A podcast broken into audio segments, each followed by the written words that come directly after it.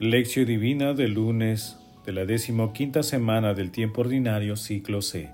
San Benito Abad. El que dé de beber, aunque sea un vaso de agua fresca, a uno de estos pequeños, solo porque es mi discípulo, en verdad les digo, que no quedará sin recompensa. Mateo capítulo 10, versículo 42. Oración inicial. Santo Espíritu de Dios, amor del Padre y del Hijo, ilumínanos con tus dones para que podamos comprender los tesoros de la sabiduría que Jesús nos quiere revelar en este día. Otórganos la gracia para meditar los misterios de la palabra y revélanos sus más íntimos secretos. Madre Santísima, intercede ante la Santísima Trinidad por nuestra petición. Ave María Purísima, sin pecado concebida.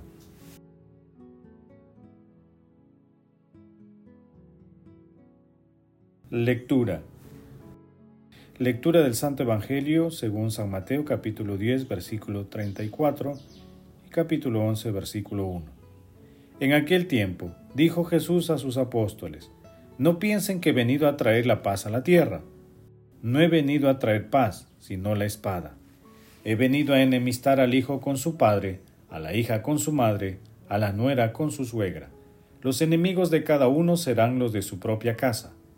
El que ama a su padre o a su madre más que a mí, no es digno de mí. El que ama a su hijo o a su hija más que a mí, no es digno de mí.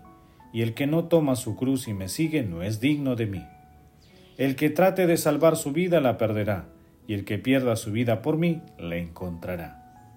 El que lo recibe a ustedes me recibe a mí, y el que me recibe a mí recibe al que me ha enviado.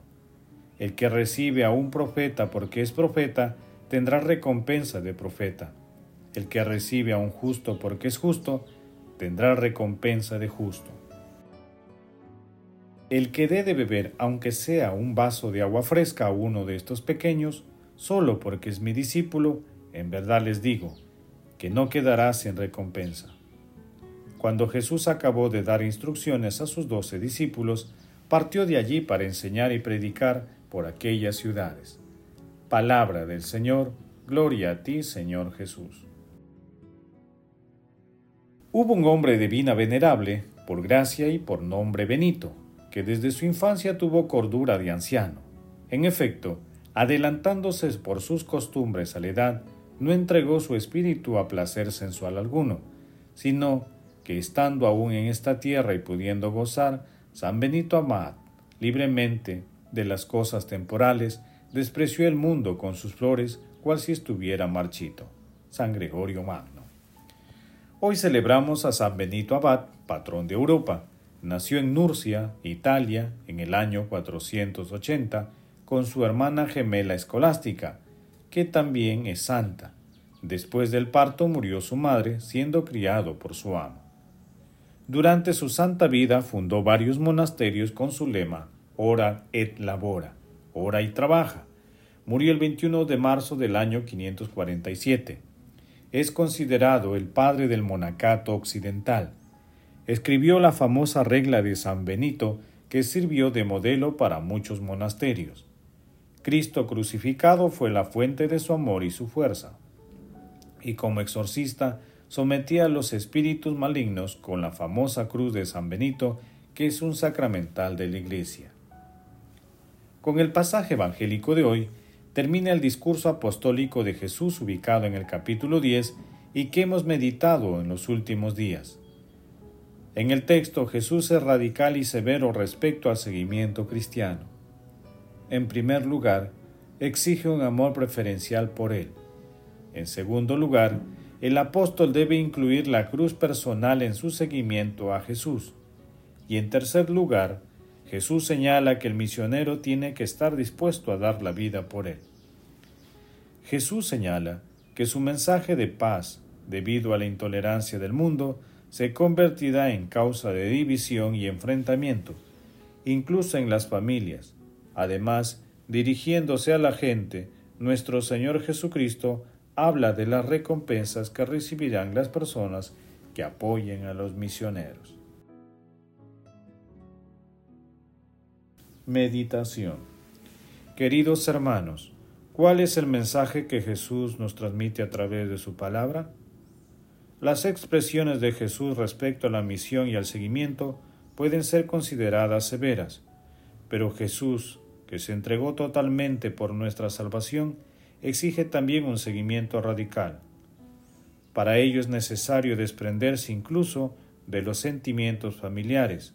Asimismo, Jesús exige una lealtad sin vacilaciones a sus enseñanzas, pudiendo ir más allá del sacrificio propio.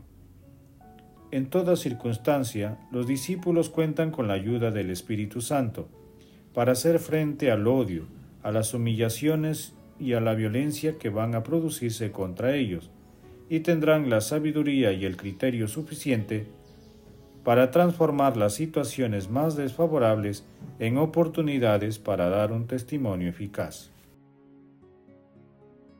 Es importante considerar que a lo largo de la historia de la Iglesia han habido una inmensa multitud de mártires cristianos, niños, ancianos, jóvenes, gente común, precisamente como nosotros. Adicionalmente, hay que tener en cuenta que el seguimiento a Jesús colisiona con aquellas familias que siguen y reproducen los valores del mundo. En este sentido, estamos llamados a defender el carácter cristiano de las familias y la vida de las personas, desde la concepción hasta el momento extremo. Hermanos, respondamos desde lo profundo de nuestros corazones. ¿Nos consideramos dignos de seguir a nuestro Señor Jesucristo? Que las respuestas a estas preguntas nos ayuden a enfrentar los rechazos e incomprensiones del mundo.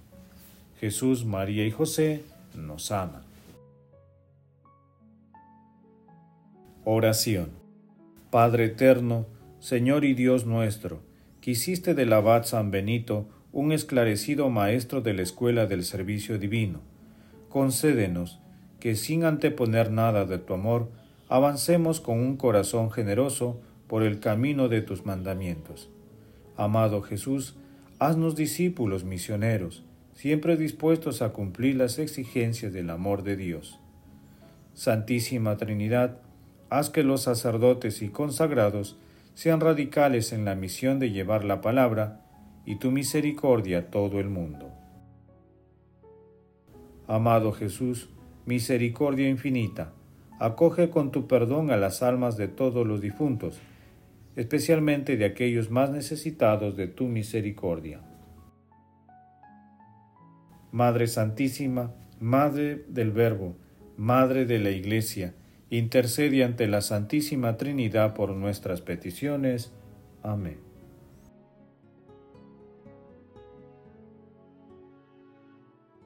Contemplación y acción. Contemplemos a Dios con un escrito de San Benito Abad sobre la humildad.